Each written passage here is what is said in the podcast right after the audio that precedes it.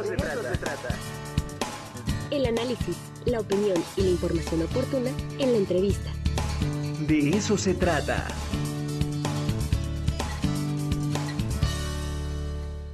Ya está Felipe Ríos Baeza conectado en este momento para que nos platique un poco sobre este tremendo taller que estará impartiendo. Felipe, ¿cómo estás? Buenos días. Hola Ricardo, buenos días. Qué gusto volver a estar acá. Esto ya parece una sección de notas al margen dentro de eso se trata. Oye, pero es que vale muchísimo, la pena. este Breaking Bad visto desde la mirada del doctor Felipe Ríos Baeza. Oye, este vale mucho la pena ahí, ¿eh? Sí, que, de algo sirvan los estudios culturales, ¿no? Exactamente, exactamente. Pero para este tipo de talleres sí. Sí, mira, este, este es un taller que estábamos con el equipo de Notas al Margen, a quien les mando un caluroso saludo, igual a nuestros margeniales, que es el público que siempre hemos tenido en estos talleres. Es un taller que habíamos estado eh, cocinando, nunca mejor dicho, cocinando, ¿verdad? Desde hace bastante tiempo porque queríamos abrir unos talleres de cultura popular.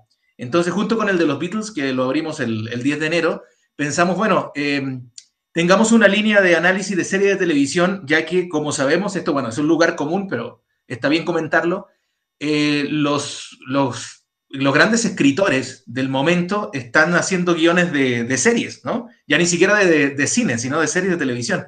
Eh, y Breaking Bad corona eso que se llama la tercera edad de oro de la televisión estadounidense, eh, junto con series como Los Sopranos, como The Wire, Lost, ¿no?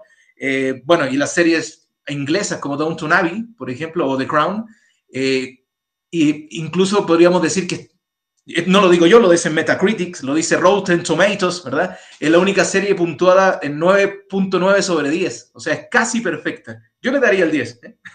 porque es extraordinaria esta, esta serie de televisión. Yo, le daría 11. Yo creo que es de las, de las series que, que, más me han enganchado, junto con Los Soprano, ¿eh? También la verdad es que sí me enganché tremendo. Pero esta me emocionó, o sea, me movió muchísimo, es interesantísima. Sí, sí, sí.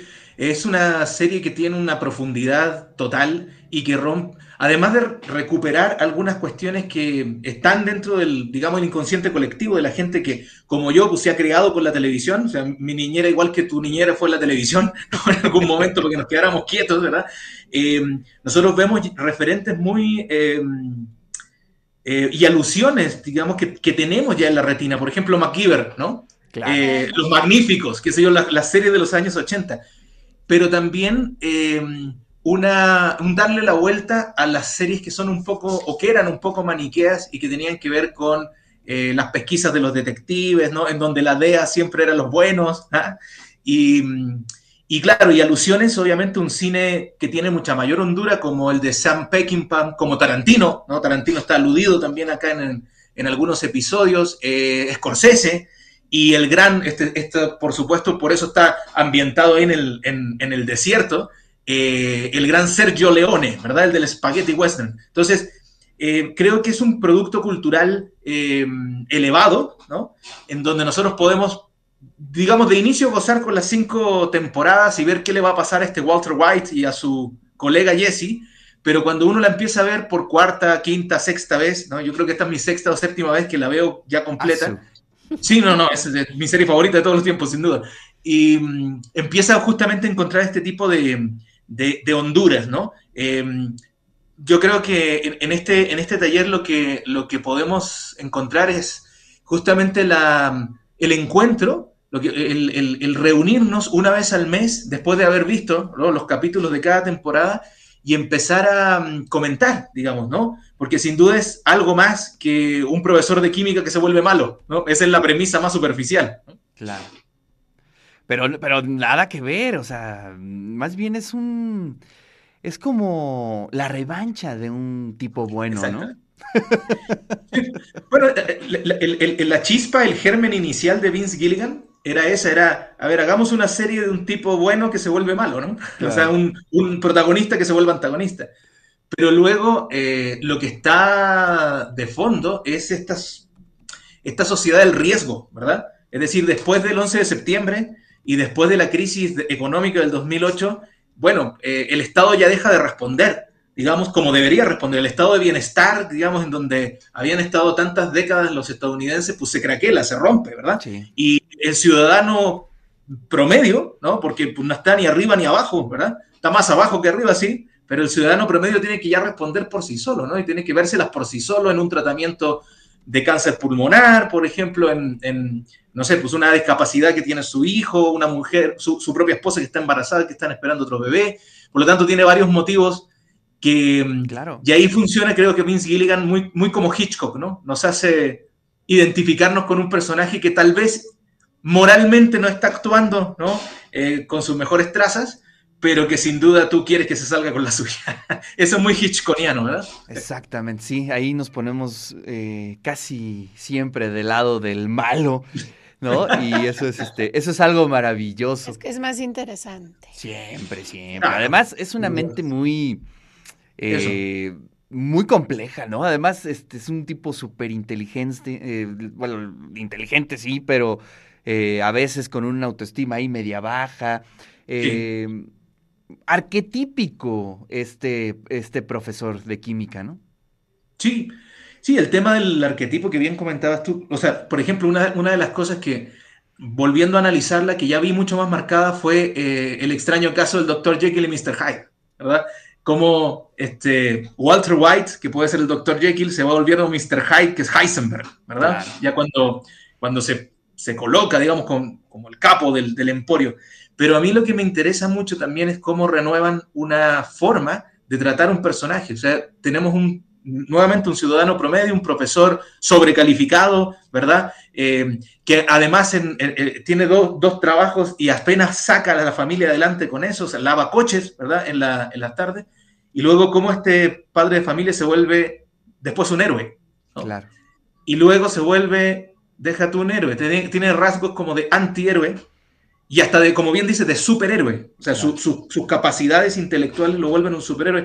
Yo acabo de, terminar de analizar para, la clase, eh, para, para, el taller, eh, ese capítulo fabuloso en donde se quedan sin, sin batería en la RV y mm, con las monedas ¿no? empieza a hacer una, una, batería hechiza, digamos, para poder salir de la situación. Entonces, tiene como todos esas, esos, esos trasfondos, es decir, no respeta tampoco la, la, la forma en la cual los personajes van van evolucionando, ¿no? Eh, no sé si evoluciona, involuciona, no lo sé, es una serie única, digamos, en ese, en ese sentido, en, su aspecto, ¿no? Oye, pues sí, la verdad es que vale mucho la pena hacer ese análisis, eh, discutir. Sí, ojalá nos puedan acompañar. Eh, una de las cosas que más me gustan, Felipe, es la música. Ah, por supuesto. ¿No? La música de esa serie es excelente. Sí. Y hay mucha música en español también, o sea, toda eh, la carga mexicana, sobre todo, es tremenda en la serie, ¿no? Pues sí, eh, desde el inicio, el, capítulo 1, o sea, en el piloto, ya aparece Molotov. Molotov, además que una rola tremenda. Exactamente, es Molotov. Y después, claro, hicieron un narcocorrido específico para esa serie que fue Los Cuates de Sinaloa. ¿eh? que se llamaba Negro y Azul. La, sí, no, o sea, digamos, está preparada esa serie, está mm, pensada hasta el último detalle, y esa es una de las cosas que Vince Gilligan tiene su nombre con letras de oro en la historia de la televisión, justamente por eso, por el, por el tema de preocuparse tanto en los detalles, porque es una serie, creo, no para verla, es como para volver a verla una y otra vez, ¿no? Y vas considerarlo cada vez más perfecta, en realidad. Oye, eh, además, eh, hay que decir que esta serie no se hizo para plataforma, sino para televisión. Exacto. Ese es un gran elemento, creo, ¿no? Porque no está a la mano del algoritmo. Y eso eh, también es, muy importante.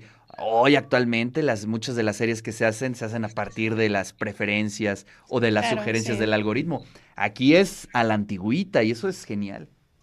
Claro, y una serie pensada además de principio a fin, eh, cuando ya estaban en el proceso, digamos, de, producción. Si uno, cualquiera identifica cuando hay series que se van armando a medida que, avanzan, ¿no? Las temporadas y que regularmente acaban mal, ¿no? Eh, porque se tienden a estirar. Aquí es una serie redonda, perfecta, estaba planteada desde el principio. Eh, AMC, ¿no? AMC fue la cadena que la, que, finalmente la distribuyó, aunque es una producción de la Sony, Claro. Eh, AMC es la que la, distribuyó. Pero bueno, eso es lo que, lo que podríamos encontrar, vamos a encontrar ¿no? en el taller que empieza el 26 de enero, es decir, el jueves ¿no? de, próximo, el 26 de enero, y nos vamos a reunir una vez al mes, el último jueves de cada mes, con el propósito de que tengamos tiempo de ver con calma cada una de las temporadas. Empieza el 26 de enero y acaba el 31 de agosto. ¿eh? Ay, pues qué maravilla. Oye, a ver, pero ¿tenemos becas o qué onda? Claro, por supuesto, claro, por los amigos de. Atención, de eso atención, se llegó el momento de las becas.